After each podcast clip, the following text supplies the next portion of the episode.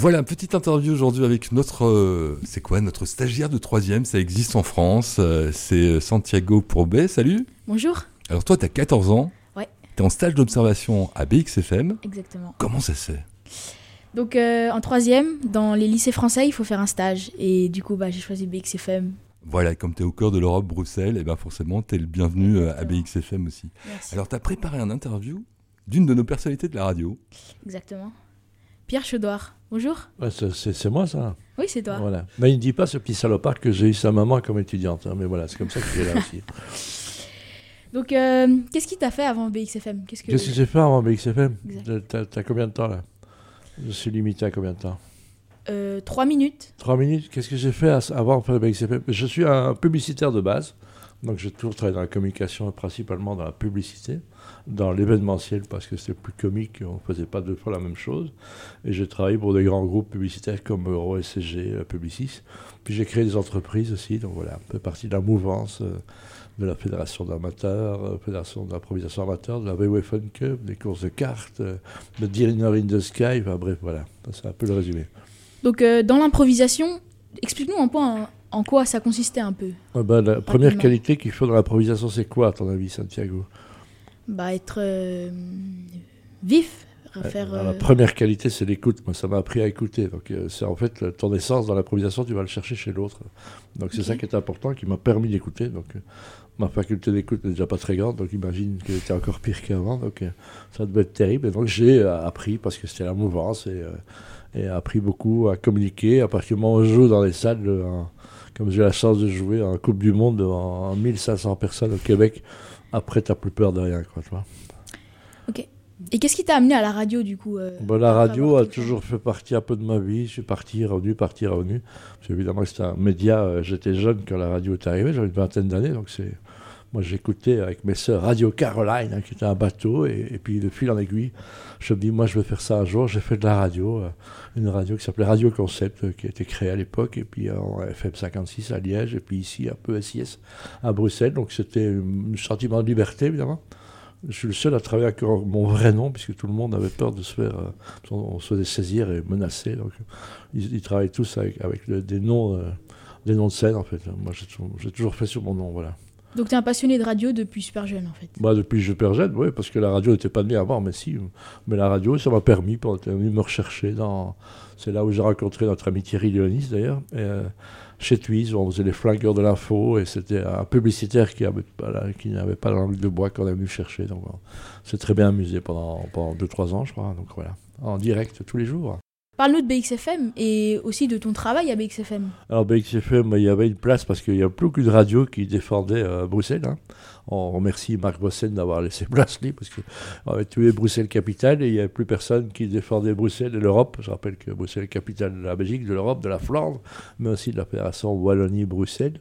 Et donc ça voulait dire qu'on défend aussi euh, le goût d'entreprendre. Ça c'est venu euh, dans la foulée de dire qu'à un moment, euh, avoir euh, l'audace, il n'y a pas de radio, qui ont l'audace de partir de ceux qui osent entreprendre et ce sont en général les derniers aventuriers du 21e siècle parce que c'est pas facile.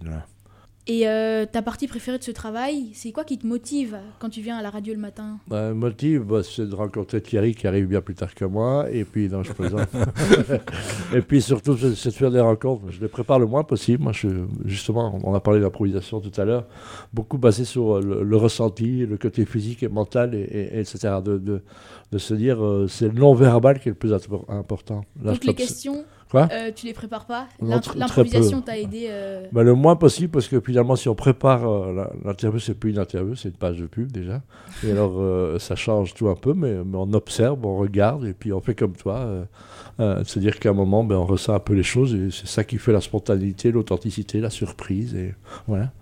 Et est-ce que vous pensez que BXFM joue un rôle pour euh, des jeunes entrepreneurs qui voudraient se lancer? Bah, on, on l'espère, on a la prétention de, de le croire, oui. Donc on est basé ici dans, un- dans une maison qui s'appelle la Chambre de commerce, qui est justement le- un des poumons économiques de Bruxelles, à 100 mètres d'un poumon vert, qui est le bois de la Cambre. Donc euh, Mhm.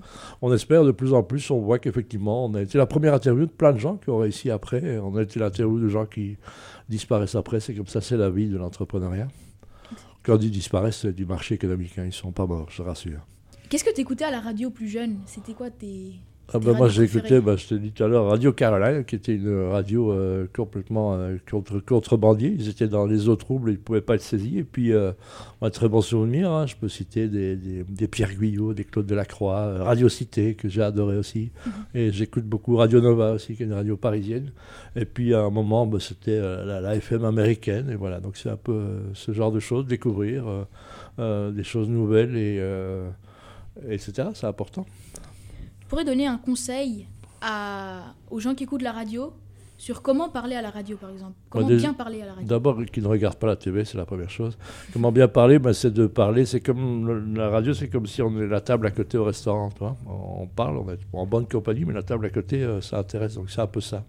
Et arriver à, ce que les gens, quand on parle, ils voient, ils, voient ce qu'on leur dit. Voilà. Et comprennent ce qu'on leur dit. Surtout, ben, voir la projection. Voilà, c'est ça qui est important. Et je fais un petit signal, un petit coup de gueule. Je dis aux créatifs d'agences de pub, des années que je le lis, vous êtes mauvais en création euh, publicitaire alors que la radio permet de faire plein de choses et je trouve que c'est souvent mal utilisé pour les marques. Je le dis, je le dis et je, et je crache dans la soupe, mais je le revendique. Et est-ce que tu as des projets pour euh, le futur? Bah, le futur déjà survivre. Non, je plaisante, mais je suis un vieux monsieur, donc maintenant je. Non, mais le futur, bah, euh, non, c'est ça. Bah, une radio, ça doit se réinventer. Donc euh, tous les médias doivent se réinventer. C'est une période compliquée pour les médias en général parce que les rentrées publicitaires sont, sont amoindries. Des gens comme toi, bah, tu ne lis pas le journal, euh, tu écoutes moins la radio parce que tu vas sur des streamers. donc, donc on est dans ce combat-là. Donc le combat est déloyal et injuste, mais il est difficile, mais on on va le gagner. Et on se rend compte que ben, voilà, il y a, les médias vont se consommer différemment, la radio se consommera différemment, euh, déjà maintenant et encore plus tard. Pierre, on peut te retrouver sur les réseaux sociaux? Euh, oui, oui, tout à fait. Et de 6h à 9h dans l'émission Le goût d'entreprendre. Le goût d'entreprendre. J'ai un petit message pour ta maman. Euh, Paloma, tu espérais voir ton gamin, mais finalement on l'aime bien, on va le, on va le garder. Donc, mais qu'est-ce qu'on va demander en échange hein? Tu t'es bien amusé, toi, ici? Beaucoup. Voilà. Merci beaucoup, Pierre. Chiant de rentrer à Lisbonne alors. Hein, c'est dans une ville que j'adore, franchement. Euh, et, que c'est mon deuxième pays, le Portugal. Donc voilà. Euh, merci en tous les cas, bravo pour ton travail, ton audace, ton courage. Je rappelle que tu n'as que 14 ans. Hein quand tu as vu arriver, j'ai dit merde, elle n'a pas envoyé le bon.